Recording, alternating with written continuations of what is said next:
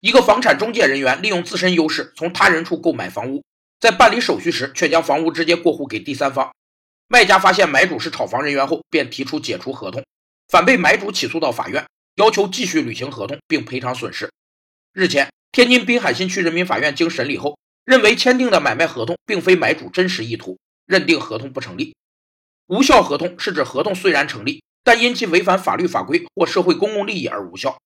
无效合同不具有法律约束力，也不受法律保护。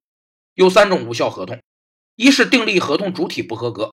如无民事行为能力或限制民事行为能力的人订立的合同；二是订立合同的内容不合法，如违反法律法规的强制性规定、违反社会公共利益的合同；三是意思表示不真实的合同。无效合同的无效是绝对的、当然的和自始的无效。无效合同的当事人要返还财产并赔偿损失。如果能有些法律常识，这个炒房人员就不会自食其果了。